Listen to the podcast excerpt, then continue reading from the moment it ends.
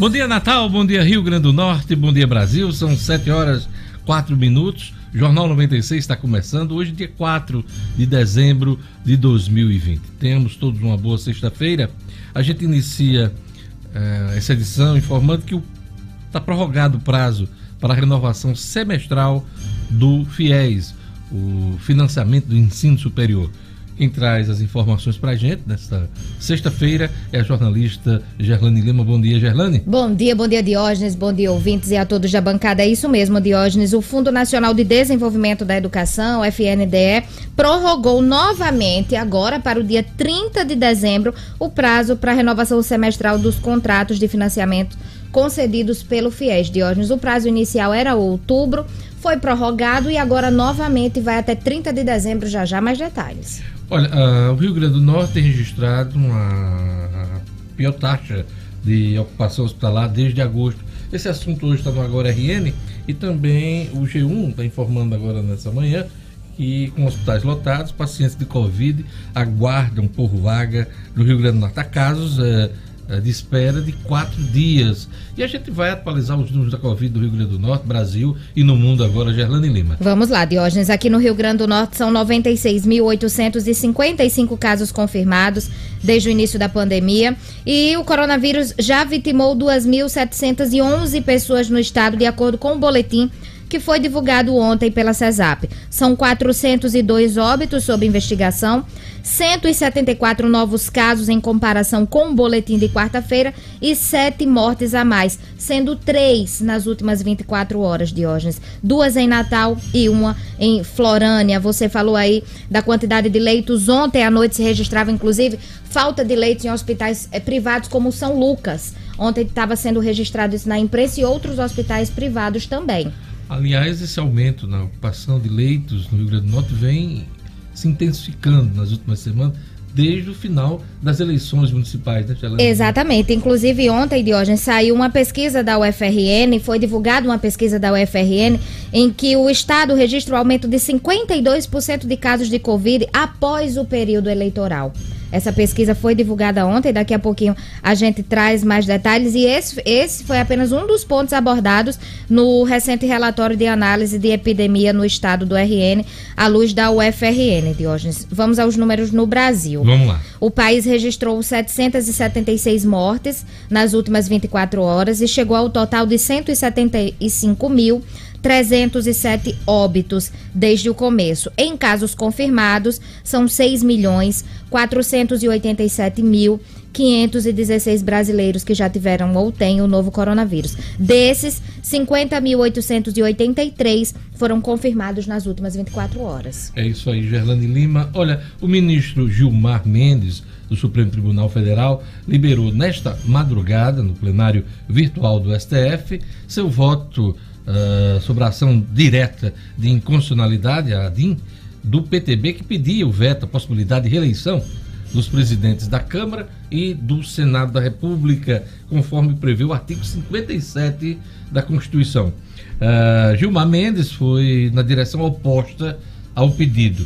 Primeiro, declarou que o Congresso Nacional deve gozar de espaço de conformação organizacional à altura dos desafios uh, postos pela complexidade da dinâmica política, ressaltando que não cabe ao Judiciário intervir nessa questão.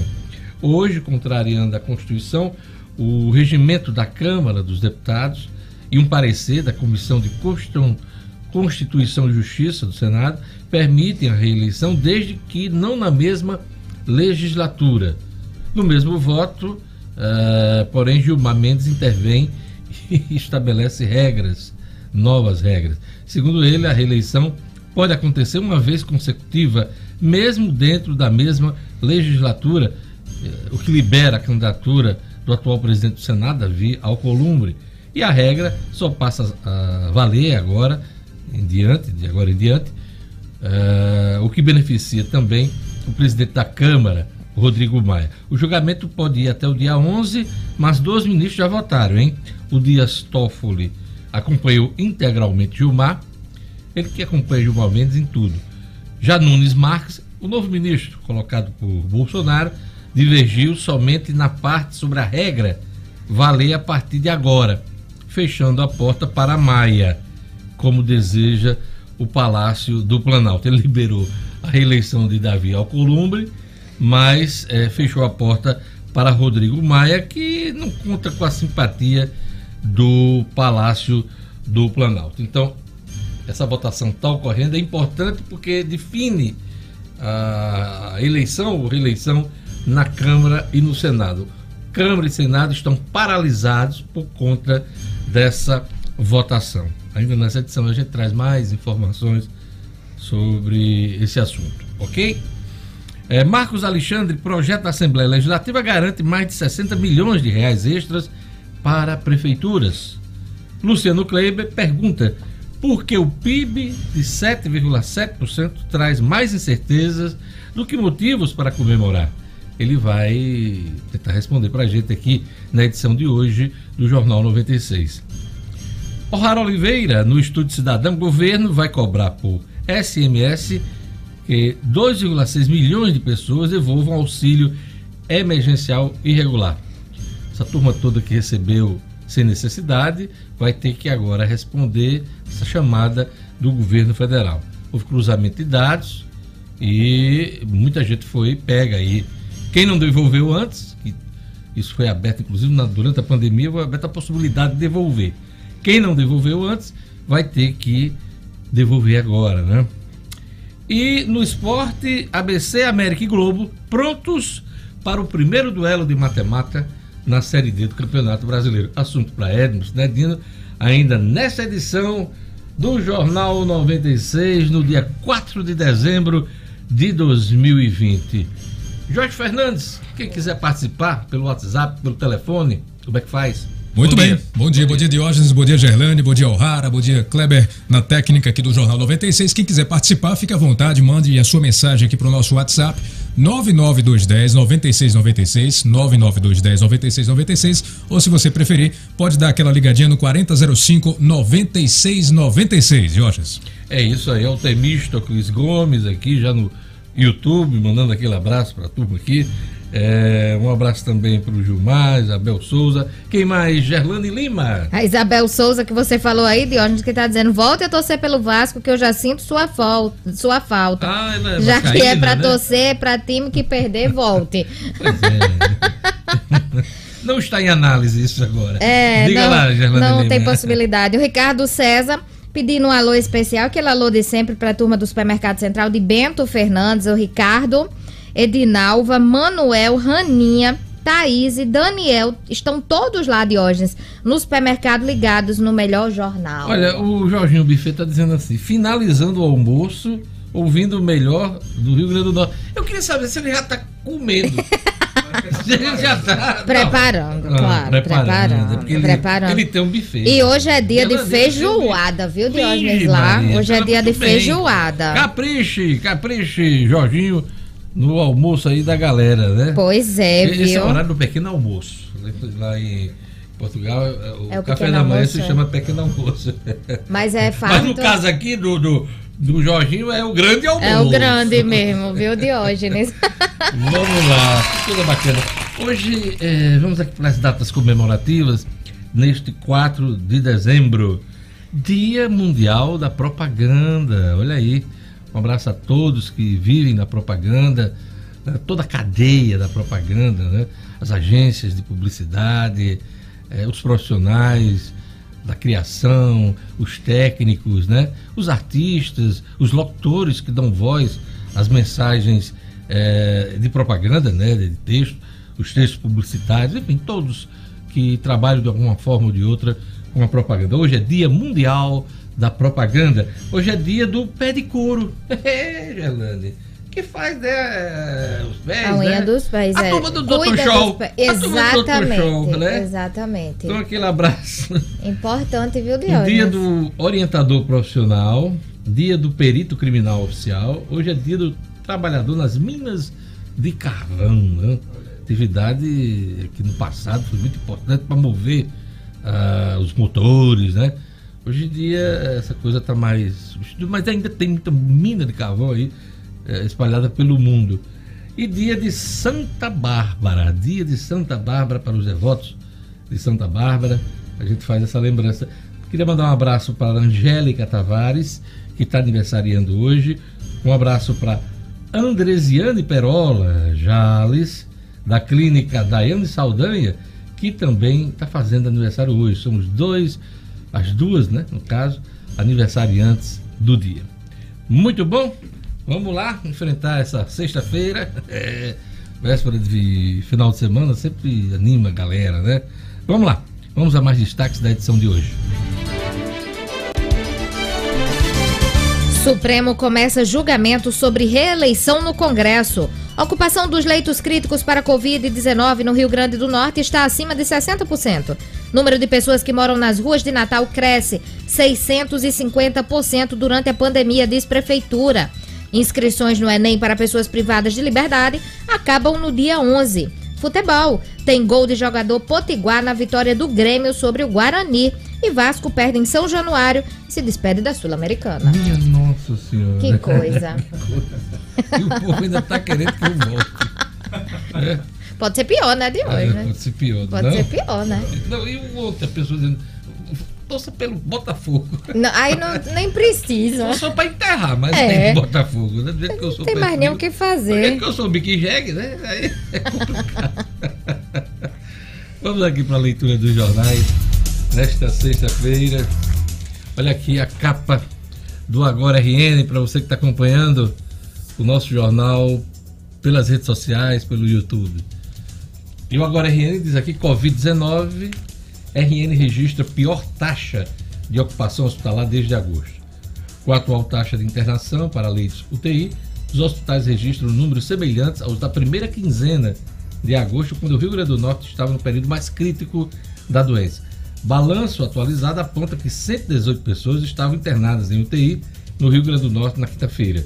Com isso, a taxa de ocupação de leitos passou dos 60%. Também é destaque no Agora RN Fátima veta projeto de lei que proíbe paredão de som em vias e praças. A governadora avaliou que controle dos equipamentos, segundo a Constituição, cabe apenas aos municípios e que a proposição é inconstitucional.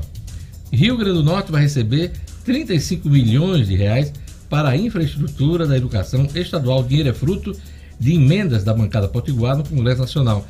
A principal delas é coletiva, de 30 milhões de reais destinados ao ERN, Universidade Estadual do Rio Grande do Norte. São destaques do Agora RN e agora vamos para a Tribuna do Norte. Vamos mostrar a capa da Tribuna do Norte.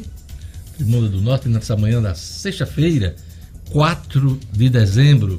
Diz a tribuna que RN vai perder cerca de 4 bilhões de reais em dívidas podres. Relata a tribuna nessa sexta-feira o Rio Grande do Norte deverá perder aproximadamente 4 bilhões de reais em créditos considerados irrecuperáveis. São dívidas com mais de 10 anos ou de empresas que já faliram. Valores estão inscritos na dívida ativa do Estado e representam quase a metade da dívida fiscal, que está em 9 bilhões de reais. O governo tenta recuperar o que é viável. Você vê aí como muita coisa, muita dívida fica lá esquecida e se perde de uma vez por todas, né? Quem perde é o Estado, que deixa de arrecadar e deixa de prestar serviço. É uma grande luta que os governos têm de tentar recuperar esse dinheiro da dívida ativa. 4 bilhões de reais em, em créditos considerados irrecuperáveis. É o relato da Tribuna do Norte nesta manhã. Supremo começa o julgamento sobre a reeleição do Congresso. Destaque da tribuna aqui para a notícia que eu dei agora há pouco, já com votos de Gilmar Mendes, Dias Toffoli e Nunes Marques. São os ministros que votaram nessa ação Gilmar, abrindo a possibilidade de reeleição tanto de Davi Alcolumbre como, como também do presidente da Câmara, o Rodrigo Maia, né? Então são os destaques da Tribuna do Norte nesta manhã. E agora vamos às notícias dos principais jornais do país. Eu vou começar hoje pelo Estado de São Paulo. Apoiada pelo Planalto, Rede do Ódio lucra com canais antidemocracia. Inquérito sobre atos contra o Supremo Tribunal Federal e Congresso diz que youtubers ganharam 100 mil reais por mês, hein? 100 mil reais por mês. Também é destaque no estado de São Paulo, Arthur Lira faturava 500 mil reais por mês com desvios na Assembleia Legislativa de Alagoas. Esse cara é deputado federal e é o candidato de Bolsonaro à presidência da Câmara dos Deputados. Segundo uh, o Ministério Público, através da PGR, ele liderava um esquema de rachadinhas na Assembleia Legislativa de Alagoas. Arthur Lira. É, também é destaque na, no estado de São Paulo, Pfizer vende vacina a países latinos e dá prazos ao Brasil.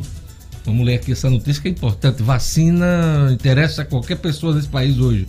Depois de fechar acordo com os Estados Unidos e a União Europeia e negociar 54 milhões de doses com Chile, Peru e México, o laboratório Pfizer deu alguns dias ao Brasil para encomendar a vacina contra a Covid-19.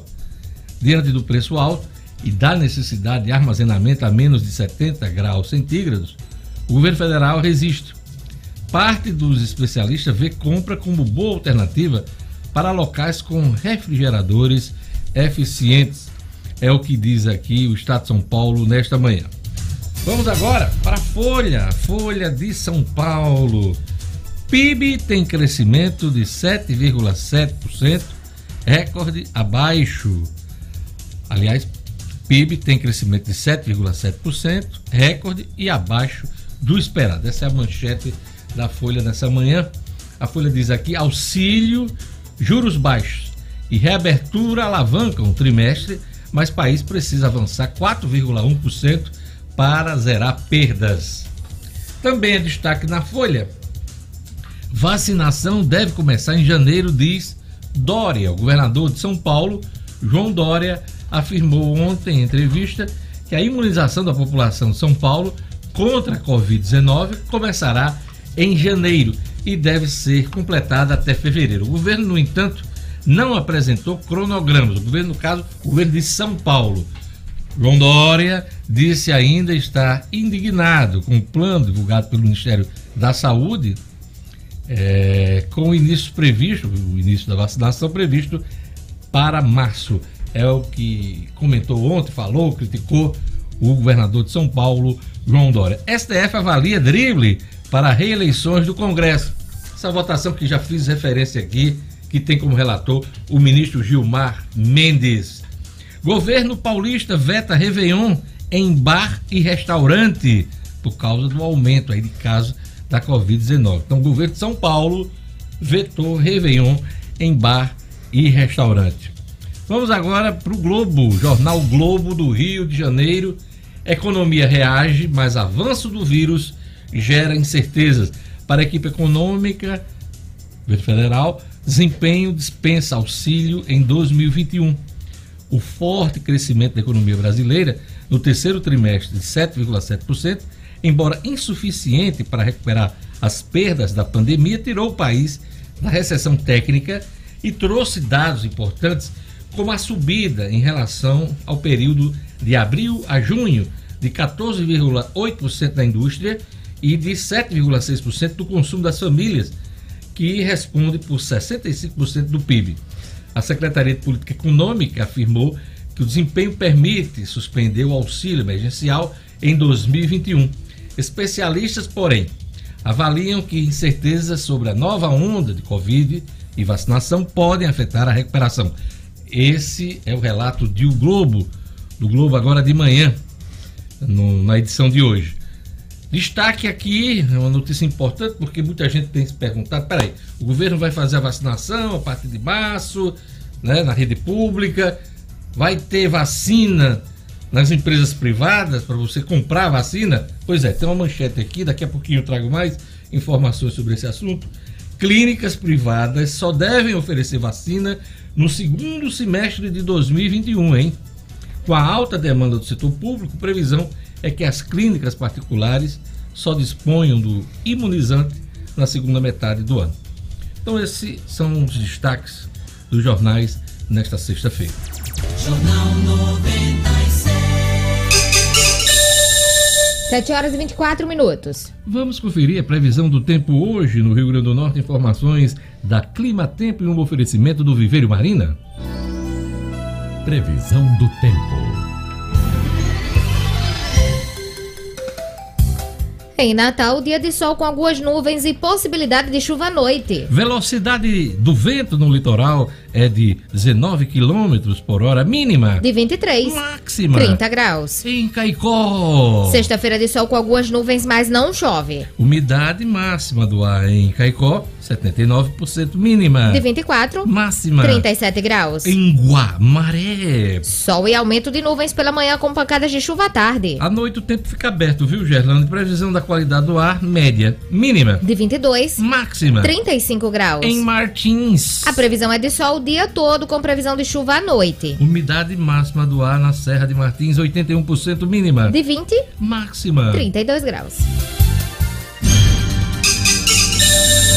7 horas e 25 minutos. Olha, a promoção com as plantas, desconto de 50% ainda continua neste início de dezembro, hein? Aproveite, não perca essa oportunidade e comprar barato em quem produz.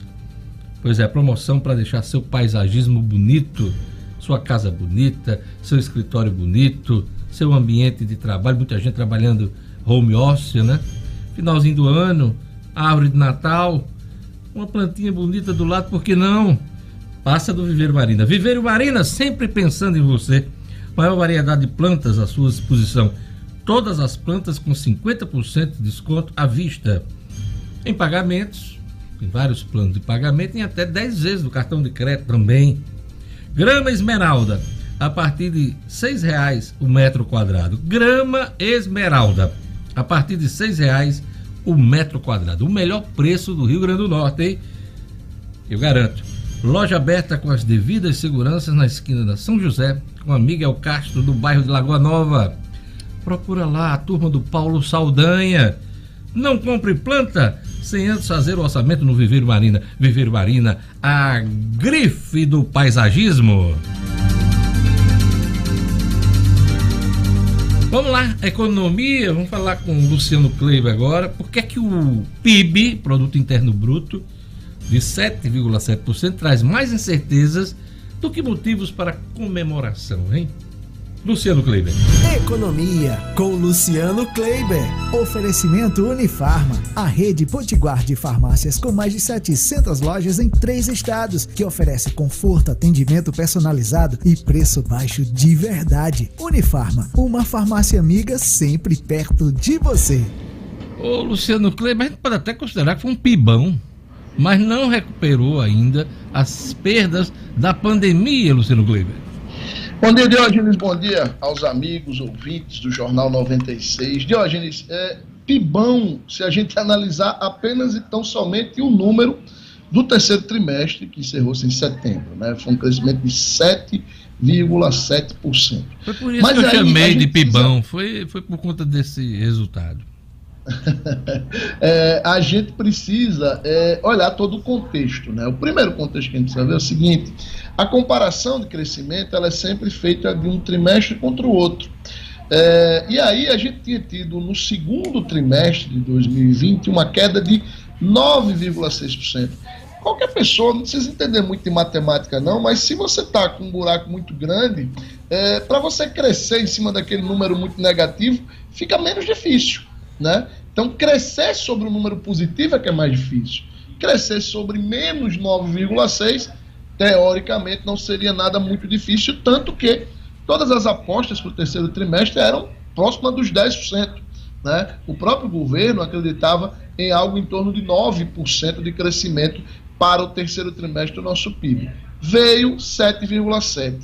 E aí, se você somar tudo que o PIB do, do Brasil já se movimentou esse ano, foi é, menos 1,5% no primeiro trimestre, menos 9,6% no segundo e mais 7,7% no terceiro, a gente vai ver que para zerar, para deixar a nossa economia sem crescer nem cair esse ano, a gente ainda precisa de um crescimento de 4,5%, tá certo? E aí vem a análise de o quarto trimestre, como será o que fecha o ano. Como eu disse, crescer sobre uma queda de 9,6 que a gente tinha tido no segundo trimestre. No terceiro, era menos difícil. Crescer sobre esses 7,7 para o quarto trimestre vai ser muito difícil. Além disso, o quarto trimestre do ano, que são os meses de outubro, novembro e dezembro, eles já têm o auxílio emergencial, que a gente nunca vai se cansar de repetir aqui, foi o grande pilar econômico do país durante a pandemia. É, ele já tem esse último trimestre com a, o, o auxílio emergencial reduzido, tá certo? E também com as pessoas já mais endividadas. A gente também, inclusive, vai falar daqui a pouquinho de endividamento. Então, o último trimestre não deverá ter um crescimento de 4, 4,3 para zerar o PIB. Pelo contrário, é bastante provável que o último trimestre seja negativo e que a gente feche o ano com aquela, aquele PIB de menos 3,5 a menos 5, 5,5, que é natural para um ano de pandemia, mas que ficará uma, será uma queda muito maior do que o que o governo imaginava. O governo chegou a apostar em 2,5 a 3% de queda, exatamente na esteira de todas as medidas que foram feitas, eh, aplicadas pelo governo para enfrentar a pandemia. Por fim, eu chamo a atenção para um outro detalhe. Quando você compara o terceiro trimestre deste ano com o terceiro trimestre de 2019, Diógenes, para mim parece uma, uma comparação bastante justa. A gente tem uma queda, veja só, Diógenes, de 4,8% em relação ao ano passado. Então, quer dizer, foi um bom, um bom número para um, um, trimestre, né? Foi o primeiro trimestre, inclusive, do ano que a gente teve saldo positivo. Agora, na minha humilde opinião, está muito longe da gente poder comemorar a tão, o tão falado é, crescimento em V, a tão falada retomada em V. Né? Que só para o ouvinte entender, quem está vendo a gente pelo YouTube, é aquela história de você descer muito rápido e subir muito rápido. Né? Formato até de uma tanga também, né, Luciano é, Kleber? um uma v. tanga, uma tanga de crochê para lembrar o bom e velho Gabeira, né, Dionísio? Então, quer dizer, é, esse crescimento em V, na minha humilde opinião, ainda não é algo para se identificar nos números que estão postos na economia de hoje. É, a, a equipe econômica do Paulo Guedes está comemorando, está dizendo que a recuperação está acontecendo em V mas isso está sendo contestado por muita gente. Só para explicar para o nosso ouvinte, o PIB é o Produto Interno Bruto, que é um, tudo, todas as riquezas da nação, e, e, faz um levantamento de vários setores da economia, né? E eu cito aqui, por setor, Luciano Kleber, peço licença a você, a indústria teve crescimento de 14,8% nesse período, nesse trimestre, serviços 6,3%, ainda está devendo, né? Uma recuperação mais mais firme, consumo das famílias, que tem ajudado muito, é importantíssimo.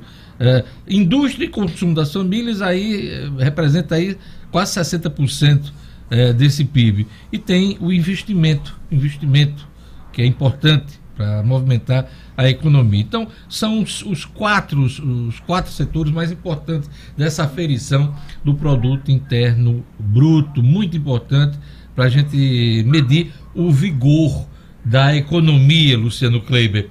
O, o, Natal é a capital, aliás, Natal é a capital com famílias mais endividadas do país, Luciano Kleiber. Logo Natal? Pois é, Natal, pertinho do Natal, né, hoje. Um levantamento feito pela FEComércio São Paulo é, listou o nível de endividamento em todas as capitais do país e fez a comparação, claro, é, deste ano com o ano passado. E aqui em Natal, veja só, Diógenes, 96% das famílias estão endividadas. Minha nossa vale, vale a gente registrar o seguinte: endividamento, endividamento não quer dizer inadimplência. Isso. Você pode dever e mais estar com seus pagamentos em dia. Você tem aquela dívida ali, mas você está pagando. Aliás, então, você tem capacidade é, de endividamento, é uma forma que você está bem. Você pode Isso. se endividar. Agora não pode deixar de pagar, né, Luciano Kleber? E não pode deixar de pagar, Diógenes. E quando o percentual é tão alto, aí você está com, com um total, um comprometimento muito grande da capacidade de novas aquisições. Então, quer dizer, se você já está muito endividado, teoricamente você não vai mais é, consumir, você não vai comprar mais nada, você não vai adquirir mais nada, exatamente para não correr o risco de, de ficar inadimplente. Então, Diógenes, de cada 10 famílias do Rio Grande do Norte, 9,6 estão endividadas. Isso é um número assustador para um comércio que espera no Natal uma recuperação de demanda, uma recuperação de venda de hoje. Como é que as pessoas vão comprar se estão tão endividadas? E esses 96% eles representam um crescimento, veja só, de 12 pontos percentuais em relação aos 74% de endividamento que Natal tinha no ano passado. A segunda capital mais endividada, veja só, é Curitiba, Diógenes. 91% das famílias lá estão endividadas. A nossa vizinha João Pessoa aqui, olha só que inveja, apenas 58% dos, dos pessoenses estão endividados. Então, é realmente um número que preocupa esse levantamento divulgado ontem pela Federação do Comércio de São Paulo de hoje. Pois é, preocupante. Gerlane, você sabe que mudou a musiquinha do Natal, né? Por conta você da me disse ontem, digital, mas ficou né? de cantar pra mim. É. Não... Gigobel, Gigobel, acabou o papel. Não faz mal, não faz. Eu limpo com o tablet. O tablet tá caro. Caro pra Bora, Luciano, bora, Luciano. Luciano. Luciano. Sabe o que é isso, Gerlane? É porque ele agora, como eu, tem o hábito de ler os jornais no tablet. É verdade. Porque não tinha que antigamente você passava o jornal, né, Luciano? Mas eu fico imaginando, olha, o seguinte, essa piadinha aí, que ela é muito antiga, ela diz o seguinte, que o problema de usar o jornal era ficar com as manchetes pregadas lá no bumbum, Pelo né? amor de Deus, imagina um negócio desse no 69, a pessoa lendo as notícias. Menino! Ai, Luciano Ai, eu fico imaginando se você for usar o tablet, aí você vai ficar com a maçãzinha da Apple tatuada lá? Menino! E se tivesse com a capa, tiver com a capa de couro? Ei, vamos continuar aqui com a economia. Jesus. Luciano Kleiber, o governo desistiu de enviar sua reforma tributária antes das eleições uh, para a presidência do Congresso. A estratégia é para deixar os deputados, né, a responsabilidade de avançar com a medida em momento de articulação política na casa.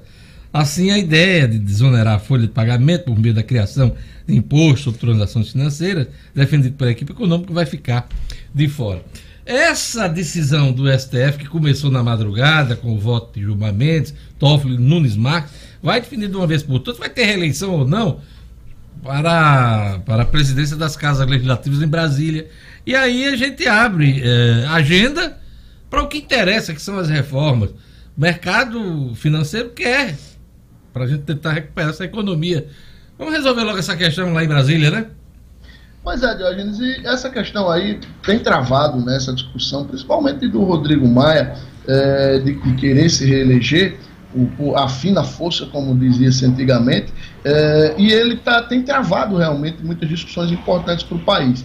Essa estratégia de colocar, de, de, desistir de mandar uma proposta, eu acho, Diógenes, aí é mais uma opinião muito pessoal, eu acho que ela vai muito além de, de tirar o jogo, tirar o foco desse jogo agora, nesse momento que está se discutindo a eleição. Eu acho que é uma estratégia maior do governo de colocar no colo do Congresso a responsabilidade por definir ou não uma reforma tributária. Na hora que o governo manda, ele tem que negociar, né, Diógenes, a sua proposta e perder no Congresso politicamente nunca é bom. Você que cobriu tantos anos Brasília sabe do impacto emocional e até psicológico que isso tem sobre um governo, perder numa, votação importante dentro de um Congresso. Então eu acho que essa retirada ela é algo que vai perdurar como uma estratégia mais perene do governo de jogar no colo dos deputados e senadores a decisão por uma nova reforma da tributária.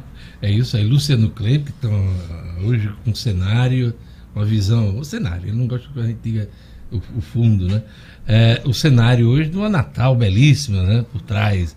Luciano Kleiber. É a Ponte Newton Navarro de hoje, é ali a região da Ribeira Velha de Guerra e também um pouco ali de Santos Reis, Praia do Meio, Praia dos Artistas, uma das visões mais belas da nossa cidade, que eu não me canso de dizer, é uma das cidades mais belas do mundo de hoje. Vamos lá comigo agora. Gigobel, Gigobel. Eu limpo com tablet. Luciano Kleber, a coluna do Luciano Kleber é um oferecimento da Unifarma. A Unifarma que segue em plena expansão de hoje depois de Rio Grande do Norte, Paraíba e Pernambuco, ela agora também chegou em Alagoas e uma rede potiguar ganhando o Nordeste. Siga a Unifarma nas redes sociais, a rede, arroba Rede Unifarma. Unifarma eu garanto de hoje. Obrigado, Luciano Kleber. Bom final de semana. Bom Até fim de semana, amigo. Segunda-feira. Grande abraço. 7 horas e 38 minutos. Fernando já está cantando aqui. Não. Vai passar o dia todo cantando Com a essa musiquinha música. na cabeça. Com o tablet. Meu Deus. Com o tablet. Vamos lá mandar um abraço pro nosso ouvinte, Jorge Fernandes, a turma do WhatsApp também, do telefone, né? Vamos lá. É isso aí, vamos lá. Ah, um abraço aqui pra turma que tá participando no WhatsApp, a Rosane. Ah, tem gente também mandando mensagem aqui dizendo que tá um engarrafamento ali na Ponte Newton Naval, viu, Diógenes? É, sentido centro de Natal. Então vamos ter calma aí. É, vamos ter nessa- calma aí. Essa Ah, travessia, né? Isso. A Livânia de Cidade Nova também, nossa querida Sueli Melo. Um beijo pra você, Sueli. Muito obrigado. Sueli! Grande Sueli! É, Vamos lá. Fernanda Larissa também, nosso querido Creso Rabelo. E o Nildo do Conjunto dos Gareis aqui da Zona Norte. Um abraço pra você, meu querido Nildo. E também um abraço aqui para o tio Branco em Candelária. Gerlane Lima já abriu a janela do YouTube e vai trazer pra gente quem tá acompanhando. Vamos lá, Gerlane. A Andréa Calista aqui pedindo um abraço especial pro Berg de Barroca, em Goianinha. Então, um abraço, né, de hoje, pra André e pro Berg. André e Berg de Goianinha. De. Goianinha, pois é. Polícia no trânsito já no local é o Serjão Pajussara que tá avisando aqui a batida de um carro com uma moto. Acho que é no local que você acabou de falar aí. Lúcio Medeiros também aqui conectado no Jornal 96. O subtenente Joanildo do BP Choque acompanhando também pelo YouTube. Kerginaldo Rodrigues, o Lúcio Medeiros, o Lúcio que tá dizendo, fica assustada com os comentários. Pois é. André Batista, você já falou do André? O Não. André tá em Teresina, no Piauí, acompanhando o Jornal 96. Que Um legal. abraço, André. Teresina, Piauí. Quem também- Eu quero ir, minha gente. Eu não sou daqui. Vamos lá. O Mafaldo Pinto, viu?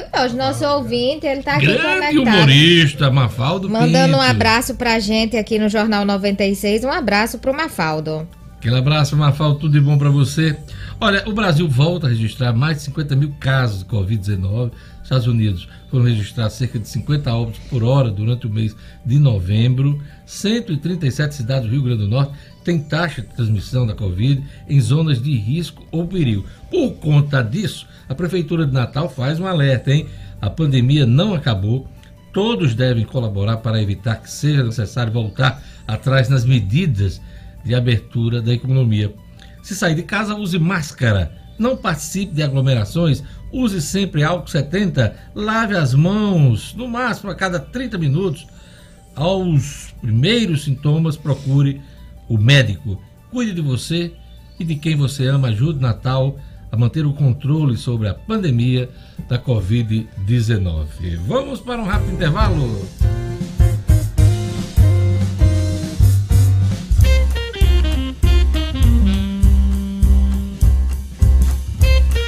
Daqui a pouquinho, as notícias da política com Marcos Alexandre, as informações do cotidiano com Gerlane Lima, o Estúdio Cidadão com Raro Oliveira, o Esporte com Edmo Cinedino.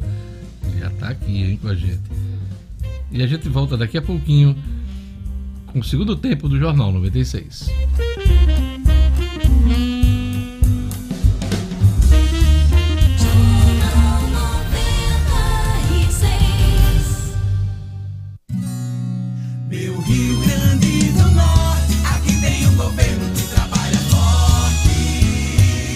Pessoal, hoje a notícia é sobre a retomada da obra do Parque da Via Costeira em Natal. Um lugar que é super procurado pela população para atividades de lazer e esporte. A governadora solicitou uma nova licitação para executar a obra que estava paralisada. A Secretaria de Estado da Infraestrutura e o Instituto de Desenvolvimento Sustentável e Meio Ambiente do Rio Grande do Norte irão realizar uma audiência pública em breve para apresentar o projeto. Mas já de acordo com o secretário Gustavo Coelho, no parque haverá um conjunto de equipamentos culturais e esportivos para trazer mais lazer para a população de Natal. A audiência é o primeiro passo para o encaminhamento em busca da execução da obra. Que notícia boa, hein, pessoal? É o governo do estado comprometido com o bem-estar de todos nós. Até o próximo programa, pessoal. Um ótimo final de semana. Governo do Rio Grande do Norte. Quem escolhe o Kia não se arrepende. Só na Kia Dunas você conquista o carro dos seus sonhos com o melhor atendimento. Conheça o Cerato 2.0, um carro completo pensado para atender os mais altos níveis de exigência com tecnologia, design e performance ao seu alcance. Descubra o novo Kia Rio, um dos modelos da Kia mais vendidos no mundo inteiro e o hatch perfeito para quem quer estar sempre conectado. Fale conosco. WhatsApp 988023742. Kia é na Kia Dunas, Avenida Prudente de Moraes 4666. Ei, ei, você aí, responda. Você concorda que tomar só uma cervejinha não vai atrapalhar na hora de dirigir? Que não tem motivo para andar lento se não tem radar? Que não custa nada checar a rede social enquanto dirige?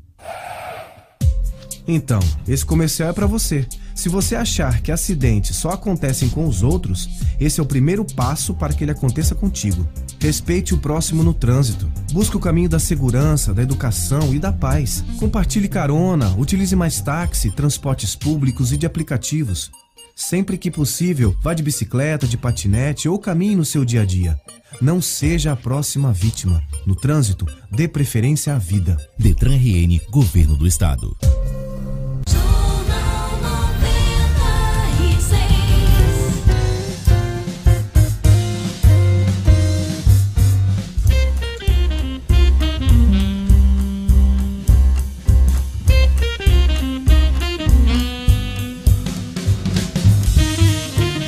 Projeto da Assembleia Legislativa garante mais de 60 milhões de reais extras para as prefeituras do Rio Grande do Norte. Marcos Alexandre. É fato. Com Marcos Alexandre. É fato também no Portal HD, o seu portal de notícias sobre o mundo jurídico do Rio Grande do Norte e do Brasil. Acesse www.portalhd.com.br e siga o PHD também nas redes sociais. Uma notícia boa para os municípios, Marcos, essa votação hum, durante a semana né, da Assembleia Legislativa. Explica para a gente que dinheiro novo é esse? Bom dia, Diógenes. Bom dia aos amigos do Jornal 96. Diógenes, são os recursos decorrentes daquela proposta de emenda constitucional que a Assembleia Legislativa aprovou esta semana. A gente chegou a comentar aqui em um dos programas, né, de que libera recursos aí por emendas parlamentares, recursos, digamos assim, que de uso mais livre e de repasse direto, sem a necessidade, por exemplo, da, da assinatura de nenhum convênio com o governo do Estado. Cada deputado, né, são 24 na Assembleia, cada deputado estadual pode apresentar até 2 milhões e 600 mil reais em emendas, né, o que dá aí um total de 62 milhões e 400 mil reais. Então, são esses recursos que fazem parte dessa PEC, da proposta de emenda constitucional, e que vão entrar aí de forma extra no, no, no, no nos caixas né, dos municípios em 2021. É um, é um recurso aí que, que os estados até contavam antes, mas aí tinha que passar pela burocracia de um convênio, e agora não, eles vão ter esse fluxo mais livre inclusive é, não podem usar, é, por exemplo, tem algumas, tem algumas restrições, Diógenes, e não pode usar, por exemplo, no pagamento de pessoal. Isso aí, esses recursos não podem ser utilizados, mas, por exemplo, em uma obra, vamos, vamos dar um exemplo de uma praça, por exemplo, que esteja sendo construída e, e às vezes o município, a prefeitura precisa de um recurso extra, pode usar o que vier dessas emendas parlamentares. O, a destinação é livre, com algumas restrições, a gente repete, como, por exemplo, não pagamento de pessoal. Então, é no, momento desse, de escassez, essa proposta, que foi uma de autoria do deputado Tomba Farias, que inclusive tem um perfil municipalista, por já ter sido prefeito, né, ele foi prefeito de Santa Cruz, então é um projeto que vem sendo comemorado aí pelos municípios, pelos prefeitos. É isso aí, Marcos Alexandre. Marcos, a decisão do Tribunal de Contas da União acentua conflito entre Rogério Marinho e o ministro Paulo Guedes. Vamos lá. É, Jorge, aí envolve também a questão dos gastos públicos. É, o, o, ministro Rogério Marinho, do Desenvolvimento Regional, ele, ele tem uma série de obras para realizar né, e, e alega que se houvesse essa amarra do Ministério da Economia de impedir uh, a inclusão de restos a pagar né, para, para 2021. E o que é isso, Jorge? É, é a questão do empenho da despesa né, o Ministério da Economia havia dado uma nota de que os ministérios só podiam empenhar, ou seja, comprometer as despesas que fossem realizadas ainda este ano, sem deixar é, pendências para o ano que vem, né, os chamados restos a pagar. E, os, e alguns ministérios, inclusive o Ministério do Desenvolvimento Regional, de Rogério Marinho, assim como também o da Casa Civil, né, que é o, o, ministro Braga Neto, que foi outro também que questionou essa, essa decisão do Ministério da Economia. Isso foi derrubado no TCU essa semana, no, Tribunal de Contas da União. O TCU havia recomendado que não houvesse esses restos a pagar, mas disse que isso não era uma obrigação. E o Ministério da Economia é, interpretou essa norma, essa orientação, de forma equivocada, segundo o Tribunal de Contas da, do, do Tribunal de Contas da União. Então, é, isso libera para que os, os ministérios façam esses, esses, esses restos a pagar, empenhem esses restos a pagar, o que é estimado, Jorge, em mais de 6 bilhões de reais em obras. É um round aí nessa, nessa, nesse conflito interno entre, entre Rogério Marinho e Paulo Guedes, é um round vencido pelo ministro Potiguar. Inclusive, no, no parecer do TCU, o ministro Bruno Dantas, ele chega a citar essas divergências internas no governo federal, numa menção aí velada a essa queda de braço entre Rogério Marinho e Paulo Guedes. Repito, mais uma vez, um round vencido aí pelo ministro Potiguar. É isso aí. Rogério Marinho ontem cumpriu uma agenda extensa, a gente deu destaque isso aqui ontem no Jornal 96, é, anunciando parcerias, convênios, inaugurando algumas obras, principalmente na, no setor hídrico, né? Projeto Seridó ontem, muito festejado, com a presença de vários parlamentares. Marcos Alexandre. Movimentação grande, Diógenes. Começou ontem, né, continua hoje. Hoje o, o, ministro tem agenda em Mossoró, em Areia Branca, e principalmente nesses dois, nesses dois municípios na região do Oeste. Em, em Areia Branca ele vai entregar alguns dessalinizadores, equipamentos de, de dessalinização, e em Mossoró vai entregar unidades habitacionais dentro do programa, agora chamado Casa Amarela, Verde Amarelo, desculpe. Uh, o antigo Minha Casa Minha Vida, agora é Casa Verde Amarela. E ontem, muitos parlamentares, lideranças políticas, né, como, como o presidente da Assembleia, Ezequiel Ferreira, deputados federais, prefeito de Natal, Álvaro Dias, acompanharam a agenda do ministro Rogério Marinho em, no Seridó e também em Mossoró, onde ele participou, junto com o vice-presidente Hamilton Mourão, do, semi, do seminário né, de, de, discussão ali das políticas para o semiárido, do seminário de políticas para o semiárido, lá em Mossoró. Então, Diógenes, movimentação política grande, partidos diversos, lideranças, prefeitos. Clima de campanha, viu, Diógenes? Antecipado. Ah, mas... é? Você também acha que já está clima de campanha? Marcos, falar nisso, é, ontem eu cometi um ato falha aqui. Será que foi ato falha? Não sei. Eu sei que eu citei vários nomes né, para 2022, para governo, Senado. Esqueci de Carlos Eduardo Alves, que foi candidato ao governo, né, perdeu para Fátima Bezerra inclusive no segundo turno, e que é nome, claro, a ser considerado uh, nas eleições de 2020. Ontem um amigo me lembrou, depois do programa, e eu coloco ele, claro, nessa cesta de nomes. Aí eu fiquei me perguntando por que, que eu esqueci Carlos Eduardo nessa. Ah, deve ser porque já estão querendo escanteá-lo para 2022, né? É, um grupo já está conversando, se articulando aí para encontrar alternativas e Carlos Eduardo fica ali, né, jogado. Mas é um nome a ser considerado, com certeza. Prefeito Natal bem avaliado, né? Já tem um recall aí de candidaturas ao governo do estado, então é um nome a ser considerado e eu soube que ele anda articulando muito, anda tentando conversar, já criar as condições é, para 2022. E o primeiro que ele precisa se entender é com o prefeito reeleito Álvaro Dias. Né? Álvaro Dias que tem que se entender com ele, né? Eles foram aliados nessa, nessa eleição municipal. Ele, inclusive, emprestou um dos nomes do PDT para ser vice, a Ilha Cortez, é vice do Álvaro Dias. Então, a primeira coisa, se eu pudesse dar um conselho ao prefeito, ex-prefeito Carlos Eduardo, quem sou eu, mas é tentar se entender logo com o Álvaro Dias que também é cotado para ser candidato ao governo em 2022, hein? Tem muita coisa para acontecer e eu aqui faço essa, essa, né, essa lembrança que ontem eu esqueci, não sei se foi por ato falho. Marcos Alexandre, Até segunda-feira com as notícias da política. É fato, Diógenes. Um grande abraço para você e bom final de semana a todos. Jornal 96.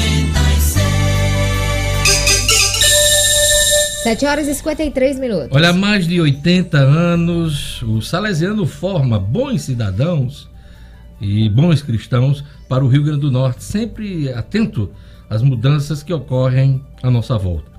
A gente vive um novo tempo e para o amanhã que vem surgindo, a família Salesiano está preparada com educação em sintonia com os novos hábitos, novas habilidades e novas tecnologias. Na escola, em casa ou onde o aluno estiver, o Salesiano segue educando para o desenvolvimento humano, cristão e social.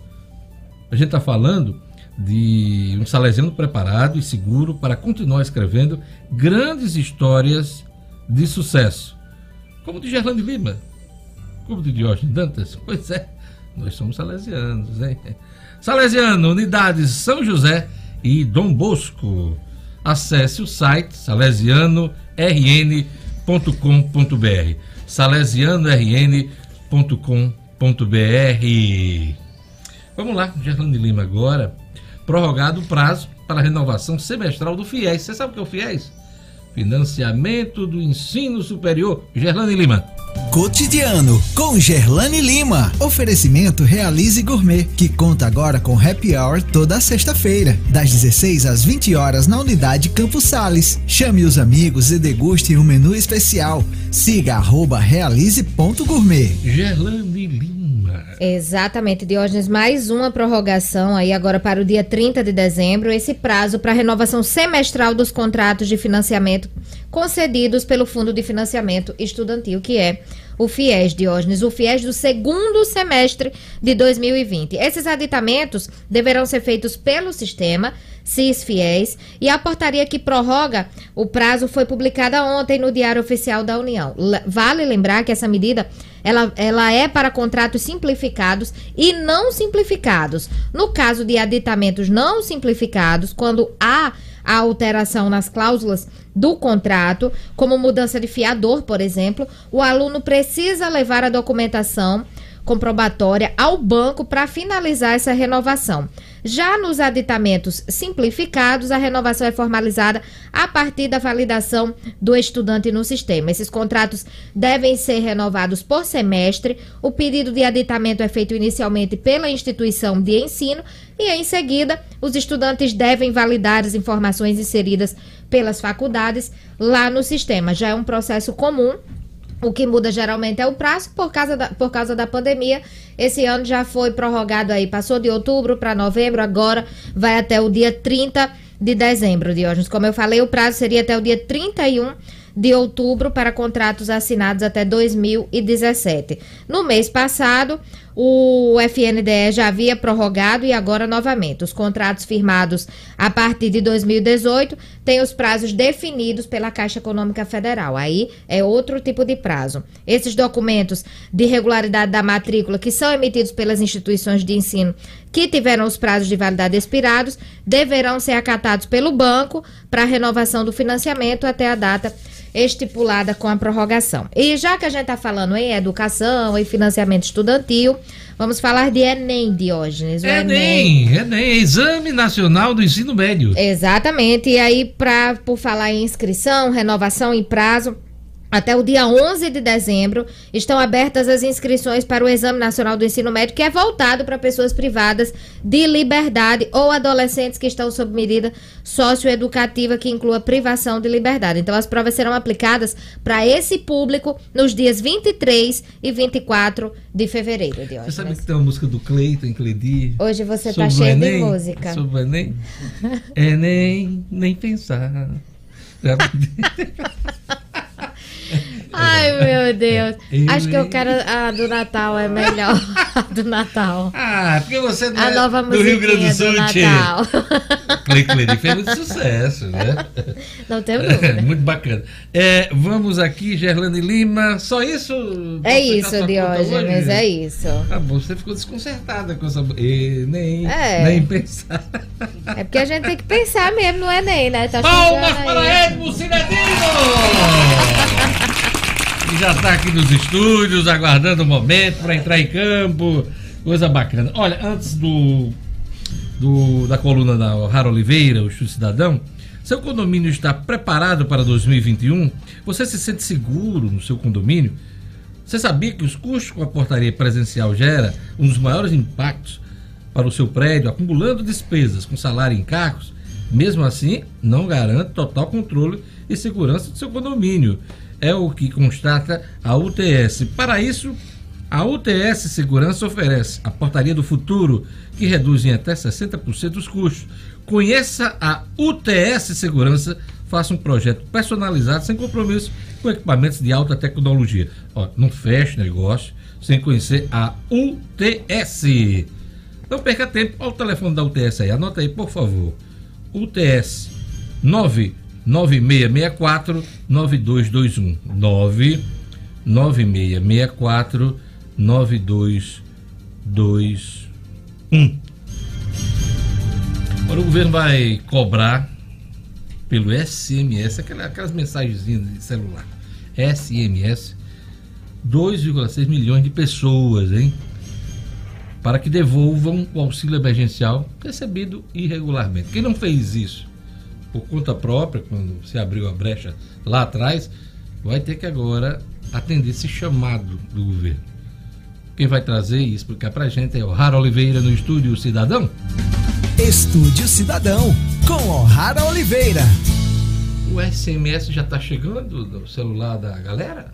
Ainda não, Diógenes. bom dia para você, bom dia, bancada, bom dia a você, principalmente acompanhando agora o Jornal 96. Pois é, ontem o governo federal apareceu aí com essa novidade de acreditar na boa-fé de quem foi desonesto né, ao receber valores, mesmo sabendo que não tinha direito. Inclusive, muitos políticos candidatos agora nessas eleições municipais, a gente trouxe essa informação aqui no Jornal 96, gente com patrimônio declarado de 500 mil reais e que recebia auxílio emergencial. Pois bem, o governo federal deve enviar ainda este mês aí mensagens de celular, né, a SMS, a 2,6 milhões de pessoas que receberam esse auxílio sem ter direito ao benefício. O objetivo é pedir que os beneficiários cumpram os trâmites para devolver o dinheiro que a maioria aí já torrou, devolver esse dinheiro aos cofres públicos. O Ministério da Cidadania, que é o gestor do auxílio, estima que o governo poderia reaver aí um bilhão e meio de reais se cada um desses beneficiários acionados, né,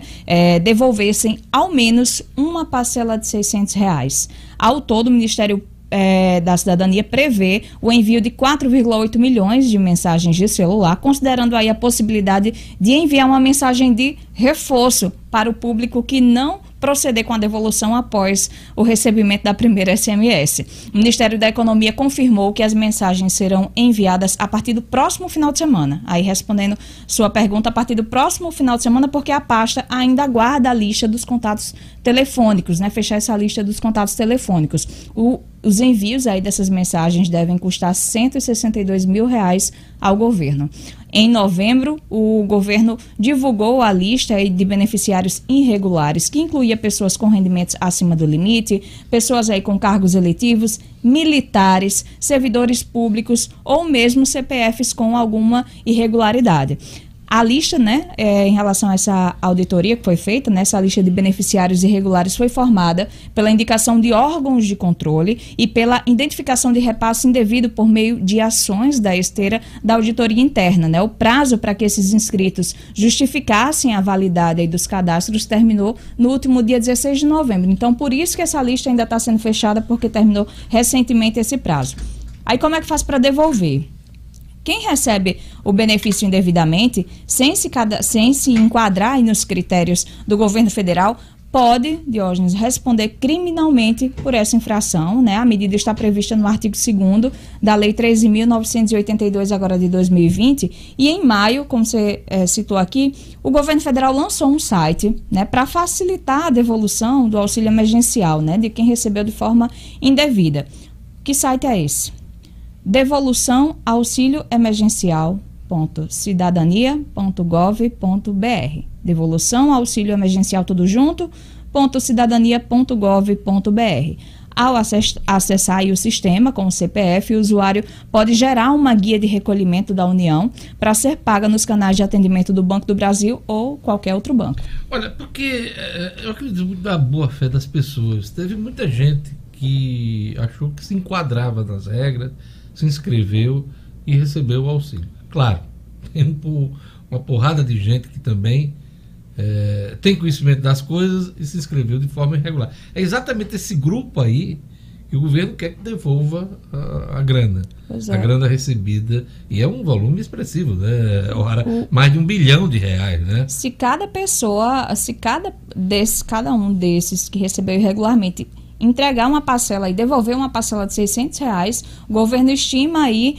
receber de volta um bilhão e meio de reais. Imagine se fosse o valor total, né? A gente recebeu aí bastante. O grande problema de hoje dessas pessoas aí desonestas que recebem, ok, é dinheiro público, é dinheiro nosso, né? O governo não fez nenhum favor não, é dinheiro nosso. Mas muita gente aí que precisava realmente, que ficou sem emprego, que ficou com o negócio fechado, ficou sem receber. Muita gente E ficou a sem gente receber, noticiou aqui, enquanto outras você- pessoas recebiam aí. Você trouxe essa informação antes da campanha, antes do primeiro turno da eleição, uma lista de políticos com renda média de 300 mil reais, mil reais de patrimônio, né? alguns chegando a, a ter patrimônio de mais de 2 milhões de reais, recebendo auxílio emergencial e bolsa e assistência do governo. Né? Então é um absurdo aí. Aqui Então, no Rio Grande do Norte foram mais de 70, segundo o Tribunal de Contas da União, mais de 70 candidatos que estavam se enquadrando nessa situação.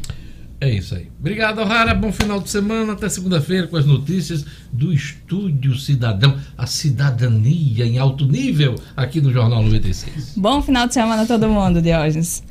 Jornal 96. 8 horas e 5 minutos. E agora vem ele. Entrando em campo neste momento, nosso querido Edmo Cinedina. A gente vai falar aqui ABC América e Globo prontos para o primeiro duelo de mata-mata na Série D do Campeonato Brasileiro. Edmo Cinedino. Esportes com Edmo Cinedino. Um Cinedino Série D, né? É isso, Diógenes Série D do brasileiro. Os corações dos torcedores começam a bater mais forte, né? Porque é a parte decisiva. Tum, tum.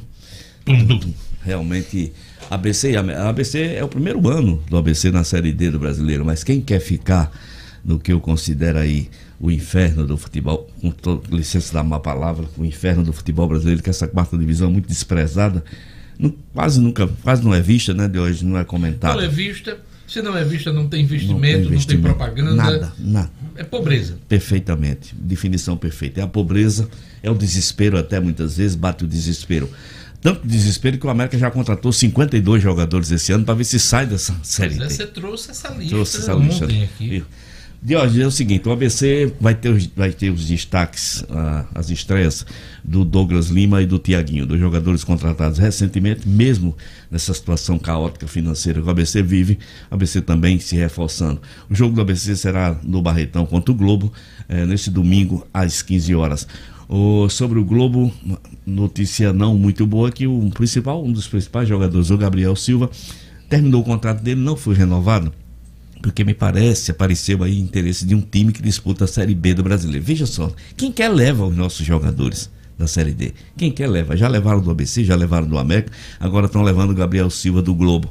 E o, e o zagueiro Alexandre não renovou o contrato por opção do técnico Renatinho. Além disso, o Renatinho não conta com Ramon, jogador muito importante, meio campista que está machucado.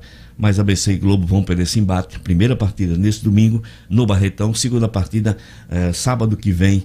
Eh, não esse, claro, o outro sábado eh, no estádio Frasqueirão. O América Futebol Clube de hoje joga sua primeira partida com- fora contra o Coruripe, lá no estádio Gesso Amaral, na cidade da Lagoana.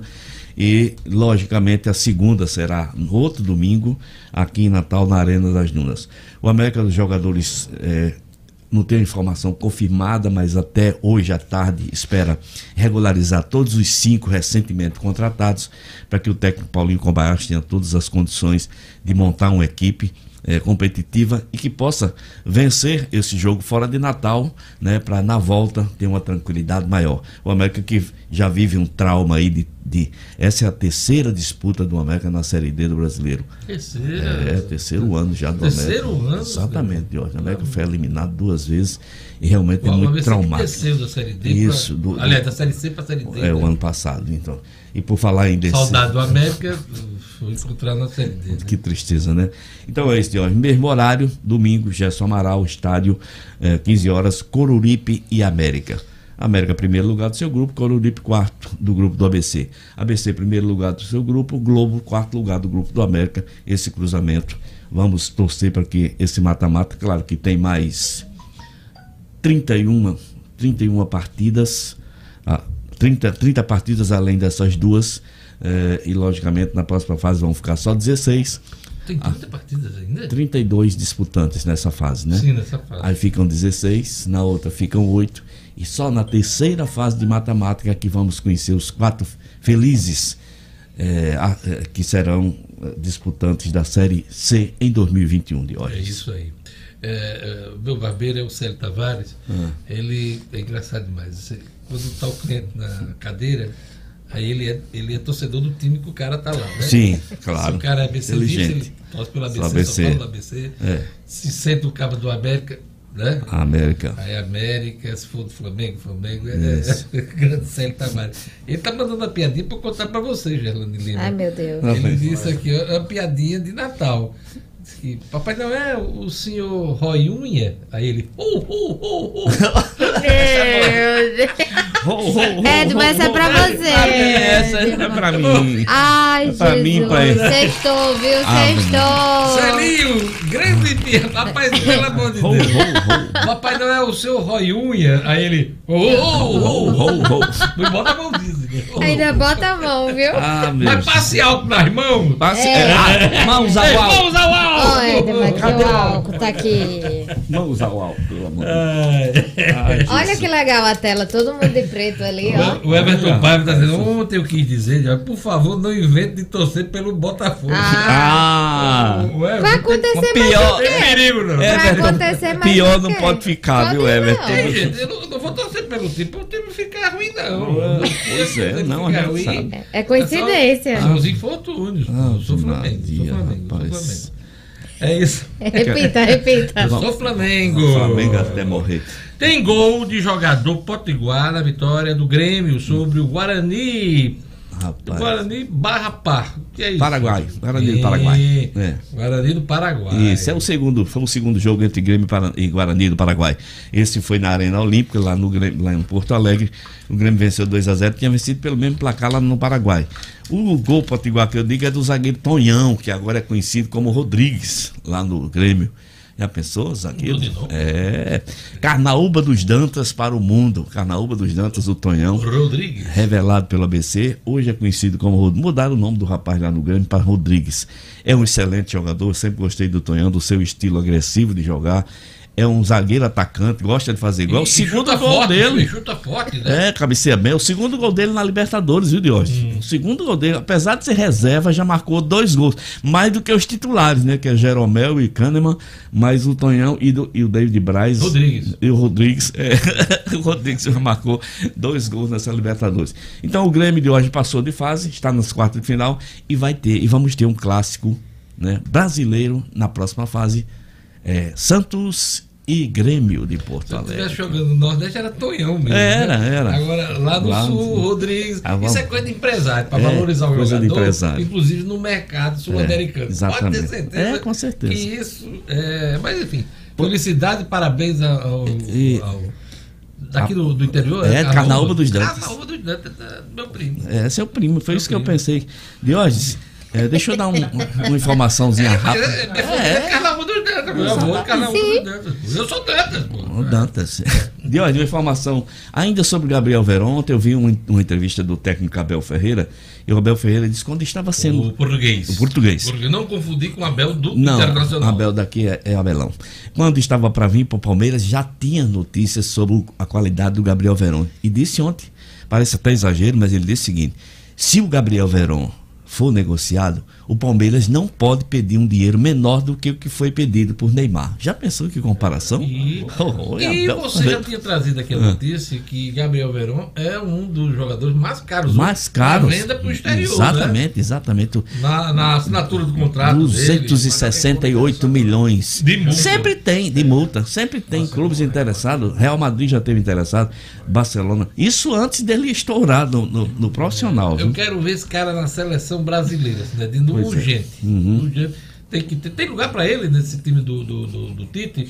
Veja aí. Eu tenho, eu tenho a mais absoluta convicção de que daqui mais um ano Gabriel Verão é titular dessa seleção Tá, brasileira. mas hoje ele tiraria quem desse time de Tite? Hoje ele jogaria no ataque com qualquer. Porque, por exemplo, Jorge, tá entrando Cebolinha, não tá. Mas Cebolinha do outro lado, é, né? mas joga, botou o Cebolinha desse lado direito, não funciona. Botou Cebolinha do lado esquerdo, melhora um pouco. Mas desse lado direito não tem um jogador que tenha a qualidade do Verón nessa Mas é seleção quem tá- brasileira. Quem tá levando a bola ali por aquela região? Tô Tá lembrado. jogando o Richardson, tá jogando Cebolinha. Tá jogando com três atacantes, o, o- que é um absurdo. Três caras de característica igual. O Richardson, o Firmino e o, e o Gabriel Jesus jogaram a última partida. Três centroavantes. Três centroavantes. Três caras de característica. Não, Richardson joga assim no Tottenham. Tem que, trazer, tem que botar jogador que traga a bola para a área, né? Tem que ter um jogador que saiba fazer essa jogada de linha de fundo, que tem essa velocidade, e juntamente, claro, com um jogador de qualidade no meio campo. Então é isso, Jorge. Vamos esperar né, que, o- que o Verão possa brilhar. É, a gente vai falar de Libertadores, de brasileiro. Se você deixar eu chamar, Vasco Chama. São Essa é Januário. sul-americana. É, Sul-Americana e não, Libertadores. Você tem, amor. tem o que de Libertadores? Não, é só encerrou Libertadores, né? Nós vamos ter esse confronto do Santos com o Grêmio. O Internacional tem que virar lá, no, lá na Argentina para poder enfrentar o Racing, né? Hum. Nós vamos ter o Palmeiras enfrentando o Libertar do Paraguai na próxima fase. O Palmeiras que passou de 8 a 1, somado os dois resultados de 8 a 1, né? E temos eh, o Grêmio que vai enfrentar o Guarani do Paraguai e vamos esperar a próxima fase dessa Eduardo Libertadores, quarta Dantas de final. aqui, Sinedino, Hum. é, que Rodrigues Tonhão não é de Carnaúba e sim de Georgina Avelino. Rapaz, eu vi a ficha ontem do, eu, eu vi é. a ficha ontem do, do É Tonhão. do nosso ouvinte aqui, enfim. Eu, eu vi a, checar aí, não, né? eu vi eu, uma ficha que eu vi ontem de o gol. Eu até chequei por conta de que às vezes foge da lembrança. Hum. Eu chequei e era Carnaúba do Dantas. Agora eu não, eu não, eu, eu fiquei, eu achei até diferente porque Carnaúba dos Agora, Dantas. Nilson Araújo está dizendo aqui Ayrton. Carnaúba é um dos bairros de Georgina. Ele tá... Não, mas na ficha tinha Carnaúba. Então é essa confusão É, que fizeram no, no O gol. Nilson Araújo está complementando a informação Isso. do Eduardo, dizendo que Carnaúba é um dos bairros Ah, é uma da, então- da- da cidade de Georgina. Então, Talvez seja essa no, a confusão. no gol, eu tenho certeza que eu vi Carnaúba dos Dantas, mas eu também já tinha visto com a, com a lembrança do. Foi Everton que falou de Georgino. Não, Eduardo Dantas. Eduardo. Está informando aqui. Rodrigues Tonhão não é de Carnaúba dos Dantas. É de Georgina Senador Avelino. Georgino Avelino. Como também André Calixto, Calista. Né? Ah. E o Nilson Araújo complementou. Carnaúba é um dos bairros de Georgina. Então ele Perfeito, adoro quando o Então deve ouvinte complementa aqui a informação. Às Uhum. vezes é, complementa e corrige alguma coisa que esteja. Né? E, e- enfim, é isso aí. Então, parabéns. Mas é do Rio Grande do Norte, É. sendo de Carnaúba de, de Carnaúba dos Dantas. Avelino, ou do bairro lá de Carnaúba de Georgina Avelino. E Carnaúba dos Dantas bacana. também é o menino Ayrton, que, se eu não me engano, também é o menino Ayrton que está na Ucrânia, que está no Shakhtar. O Vasco perdeu em São Januário e deu adeus à Sul-Americana, Edmo Sinedino. Exato, Diógenes, 1x0. O Vasco fez o mais difícil, que foi empatar na Argentina. É, Veio de lá com Eduardo 1x1. tá- Eduardo parece que tem tem- jogador, jogador de Carnaúba é Ayrton Lucas. Aí, falei, É, falei, acabei de falar. Ayrton Lucas, que está, que foi do Fluminense, do ABC, cria do ABC. Bom, E Francisco André Freitas dizendo: o que interessa é jogar bem. Sendo do Rio Grande do Norte, não, É interessa, aí. interessa ser do, é bom que seja do Rio Grande do Também, Norte. claro. Como o, o Verão aí que tá comendo a bola Pois é. no, no Palmeiras. Vamos lá. O Vasco perdeu em São Januário, despedido da Sul-Americana, né? O Vasco empatou na Argentina na primeira partida semana passada. Tinha tudo para se classificar jogando em casa, diante da sua torcida, mas infelizmente perdeu de 1 a 0 e está fora. O Defensa e Justiça, foi o time que ganhou do Vasco ontem, vai ser o próximo adversário do Bahia, que venceu o União Santa Fé. Então é isso, Jorge. Sul-Americana, só restamos, só resta o Bahia. Carnaúba dos Antas, eu Deu uma olhada. cara. Olha. Não tem Carnaval dos Dantas. Quem é? Quem é o. Não, no, no site do Grêmio. A aqui. ficha Grêmio- do- Grêmio No site do Grêmio, Grêmio, eu Grêmio, eu ver. Grêmiopédia.com. Ma- Tá vendo como Aqui, eu, eu vamos vi lá, vamos ontem? checar aqui. ó. É. No site do Grêmio, Isso. O nome dele é Antônio Josenildo Rodrigues de Isso. Oliveira, que é o Tonhão de Antônio, Hum. e o Rodrigues, como ele está sendo chamado. Aí Lá tem o seguinte: aqui no site tem Hum. Antônio Josenildo Rodrigues de Oliveira, também conhecido como Rodrigues, Carnaúba dos Dantas, Hum.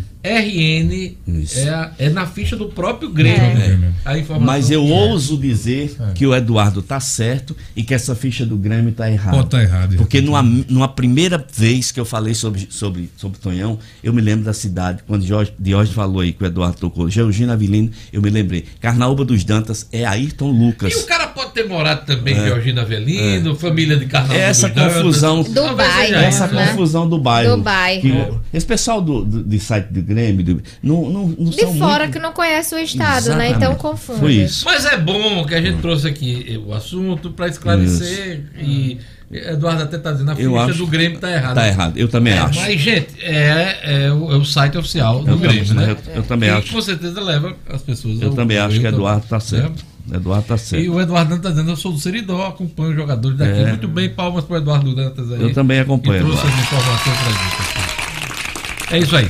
Vamos lá. Aliás, eu acompanho todos os jogadores do Rio Grande do Norte, torcendo por todos. De hoje, o brasileiro, bem rapidinho, tem um novo campeão. Ou não tem um novo líder. Campeão não, tá longe ainda. É o São Paulo. É. São Paulo, líder. São Paulo líder. Essa pedra estava sendo cantada há Tava, tempo. tava há algum exatamente. né? Aqueles dois jogos que falta, faltavam pro São Paulo, agora só faltam Goiás e Botafogo. São Paulo tá fazendo o seu deverzinho de casa, 3 a 0 ontem no Goiás, lá em Goiânia, e com isso o São Paulo é o novo líder do brasileiro com 44 pontos.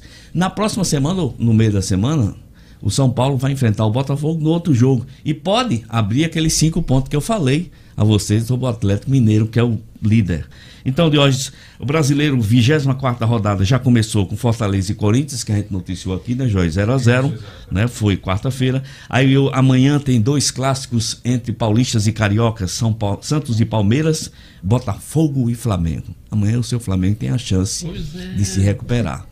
Ó, Jorge, para acabar, acabar de vez com as dúvidas, Ah. De novo. é, é, Carnaúba é um distrito de Georgino Avelino. Pois né? Pois Aqui é, no essa site. informação É, que trouxe É, aqui o. pois é, Eduardo. exatamente. O Aqui, tá certo. no site do Globo Esporte, ele, uma matéria onde ele estava visitando eu- a Então família, houve né? essa confusão. O cara é de É, Georgina. Avelino. Tem lá um bairro da cidade de Carnaúba, Isso, aí, é. como Carnaúba dos Dantas é mais conhecido no interior do estado, fizeram a ligação com o município de Carnaúba dos Dantas. Está esclarecido. Exatamente. E eu falei Carnaúba dos Dantas porque eu olhei rapidamente no site do Grêmio essa informação. O, Nel, Nel trouxe aqui. Olha, o nome completo dele: Antônio Josenildo Rodrigues de Oliveira, apelido Tonhão, data de nascimento 10 de outubro de 97, 23 anos, local de nascimento Carnaúba dos Dantas, no Rio Grande do Norte. Volte. Não, mas ele trouxe Sim. aqui o que deve estar no site do Sim, Grêmio. Sim, sim, sim, sim. gente- É, exatamente. É Pois é. O ouvinte traz o nome todinho, completo dia de nascimento. Só faltou a hora e o local. Na maternidade. Vamos lá, Cidadino. O amanhã, brasileiro, amanhã Santos e Palmeiras, clássico paulista. Palmeiras Peraí, baixo. Flamengo e Botafogo. É, Clássico carioca. Amanhã também. Agora, só que o Flamengo em recuperação e o Botafogo lá na zona de Décima- rebaixamento. né? décima nona posição. Qual, qual é a posição do Flamengo hoje? É, terceiro colocado agora, o quarto. Terceiro. Ah, ainda mesmo com esses resultados negativos? É. Não, mas aí foi Libertadores, Copa Sim, do foi Brasil. Libertadores, né? tá juntando tudo, tá É, certo. juntando tudo. Vamos continuar aqui de hoje. Vamos lá. Amanhã nós vamos ter Botafogo e Flamengo, São Paulo e Santos, né? Dois, Santos e Palmeiras, desculpe. É, cadê onde eu estava? Rodada 23, 25, não, é 25 já. Vamos ter Grêmio, aí São Paulo, Curitiba, Bahia e Ceará, Fluminense e Atlético Paranaense, Bahia e Ceará, isso tudo amanhã. Curitiba e Bragantino também amanhã. São Paulo Esporte e Recife já será no domingo. São Paulo já volta a campo no domingo. Grêmio Vasco da Gama será no domingo, provavelmente outra derrota do Vasco, mas jogando fora pode ser que. E teremos. É, O Vasco fica ruim quando joga em casa. Em casa. Isso Aquelas almas, acompanhava aquelas né? almas que estão morando ali em São São Januário não deixam a vida do Vasco sossegar. Atlético Mineiro Internacional domingo e completando a rodada de hoje, Atlético Goianiense e Goiás. Olha o clássico aí lá de Goiás. É, na segunda-feira. Essa é a rodada número 24 do brasileiro. Classificação do brasileiro hoje. São Paulo, 44 pontos. Atlético Mineiro 42 pontos em segundo, Flamengo 39 pontos em terceiro, Internacional 37 pontos em quarto, ainda na faixa de Libertadores, Palmeiras e Santos que fazem esse duelo. Quem vencer vai a 40 pontos e toma a, a, terceira posição do Flamengo, claro, se o Flamengo não vencer o seu jogo de hoje. Lá na zona do Baixo Meretrício. Do futebol brasileiro. Exatamente. Agarradinhos estão Vasco com 17 pontos. Minha nossa. Aliás, Vasco com 24 pontos na 17 posição. Curitiba com 20 pontos na 18. Botafogo, Gerlane Lima, está Oh, na meu Deus. 19 posição com 20 pontos. E o Goiás é o Lanterninha com 16 pontos. Não tem mais jeito pro Goiás. Eu tô começando a desconfiar que não tem jeito mais nem pro Botafogo. Do jeito que as coisas vai, as coisas que não resolver. Não tenho nem dúvida. Eden. Começou o desespero de setores da sociedade por vacina. Ontem, Ah. inclusive, eu estava acompanhando a imprensa nacional Hum. e um grupo de promotores de São Paulo quer que o governo coloque eh, os promotores de São Paulo, o Ministério Público lá de São Paulo, no grupo de necessidade de vacinação logo, né? De, de- de- né? Uhum. Como é que está o nome de o grupo prioritário Prioritário. da vacinação. É, você vê, né? As categorias começam a pressionar pela vacina.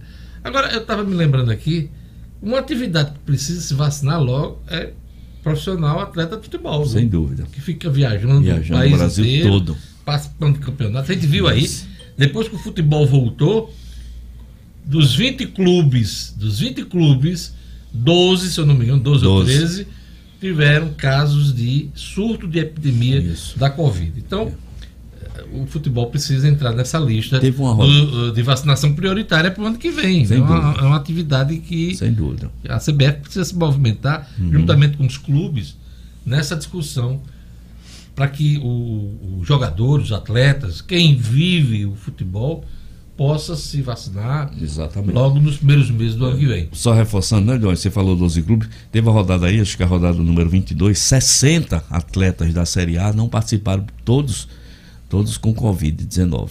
Incrível. E É vou fazer um apelo aqui em nome de um não. grande artista potiguar. Fazer um apelo, eh, Jorge Luiz, um dos maiores cantores do nosso estado. Seresteiro, né, como- Seresteiro, é. maravilhoso. Jorge perdeu a visão, está numa situação muito difícil. É mesmo, Foi É, mesmo, Jorge perdeu a visão. Jorge perdeu a visão. O talentoso Jorge Luiz, meu querido amigo. Fomos companheiros no América das Quintas de Damião. Jorge Luiz é o Badunaldo do, do Galo dos Perturbados, está fazendo, promovendo uma, uma rifa de bicicletas e de outras coisas. E toda a renda re- será revertida para ajudar Jorge Luiz nesse momento de muita dificuldade que ele está passando. Um artista fantástico, potiguar, que fez um enorme sucesso em Portugal, né? E hoje. E muito saudado aqui pelos Muito, políticos muito. de antigamente. Exato. Participava muito de. de- Muito, né? de todos os eventos. É a hora do pessoal chegar junto para ajudar Exatamente, também. né? Inclusive, eu estava falando hoje com o Judas Tadeu pelo Zap, ex-presidente do ABC. O Judas já vai se, se organizar com alguns amigos para ajudar o Jorge Luiz. Todo mundo que conhece o Jorge sabe da sua importância, do seu valor. E claro, todo mundo. deles, né? Eu acho que Jorge é mais ou menos na minha idade, 60. 63, 64 anos, nessa faixa de idade. Novo, novo. É, novo, Jorge. Então, grande figura humana. e- e é do Badunaldo, é? É, é, quem está fazendo essa, essa, quem tá fazendo essa promoção é o Badunaldo, né? As pessoas interessadas podem procurar o Badunaldo, as informações, uma promoção do Badunaldo, junto com o pessoal do Galo dos Perturbados, para ajudar o Jorge Luiz, que é uma referência potiguar da música, sem dúvida. É isso aí. Tá feito Beleza? o apelo e vamos ajudar o cantor Jorge Luiz. Gente, aqui tivemos hoje política, economia, saúde, cidadania, esporte. Tivemos muitos assuntos no Jornal 96 ao longo dessa uma hora e meia de notícias. Obrigado pela audiência. Obrigado, Gerlane Lima, Edmo Sinedino, Jorge Fernandes, Clebinho, nossa querida O'Hara Oliveira, Luciano Kleiber, a todos, Marcos Alexandre, todos que participaram e fizeram o Jornal 96. Fiquem com a programação da 96 FM. Tem muito mais música, entretenimento, mais informação, opinião, tudo isso aqui, campeã de audiência, na 96 FM. Tchau, até segunda, o Jornal 96. Bom final de semana. Até segunda. Tchau, tchau. Tchau.